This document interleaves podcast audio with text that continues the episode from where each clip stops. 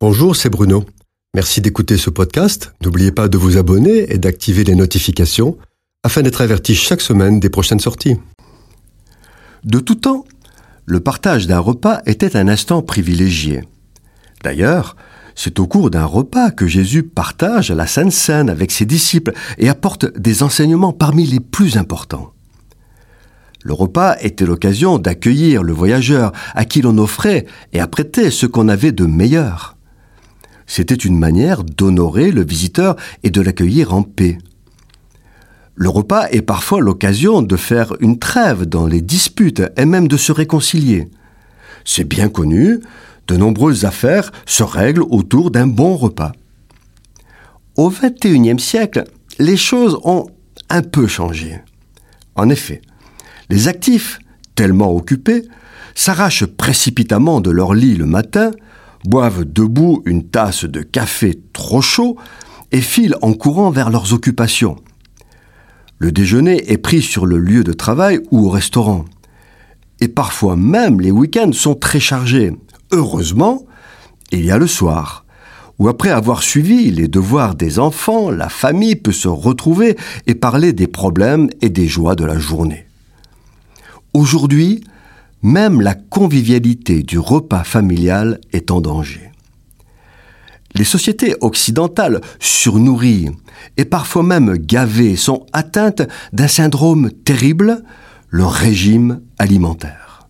Ainsi, à la même table, la même famille peut être divisée par des régimes alimentaires de chacun. Ce qui est un véritable casse-tête pour celui qui prépare le repas, on peut comprendre qu'il y ait des problèmes de santé, de surpoids ou encore un motif religieux. Mais il peut y avoir d'autres raisons, souvent des effets de mode à connotation éthique, philosophique et sociétale, impulsés par les médias et les réseaux sociaux.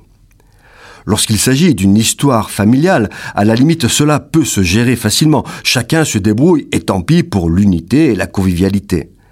Mais là où ça se complique, c'est lorsque vous invitez des gens qui ne vous disent pas leur éthique alimentaire et qui refusent les plats que vous servez en faisant mine, bien sûr, d'être désolé.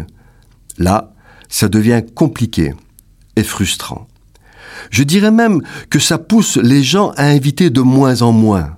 Quoi de plus déplaisant que d'avoir à table quelqu'un qui ne mange pas ceci et cela, ne boit pas de ci ou de ça, pour ne pas s'exposer à de réelles déceptions, certains choisissent de ne plus inviter ou alors toujours les mêmes personnes.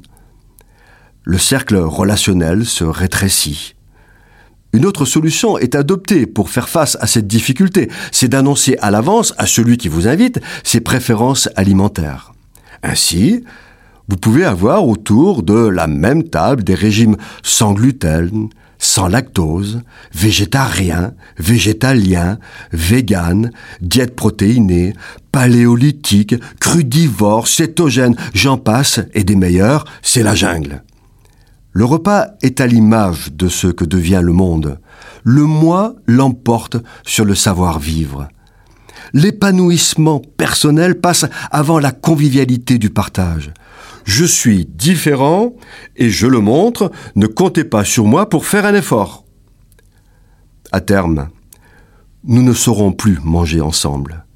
Il ne restera que les robots pour manger avec nous. Dommage.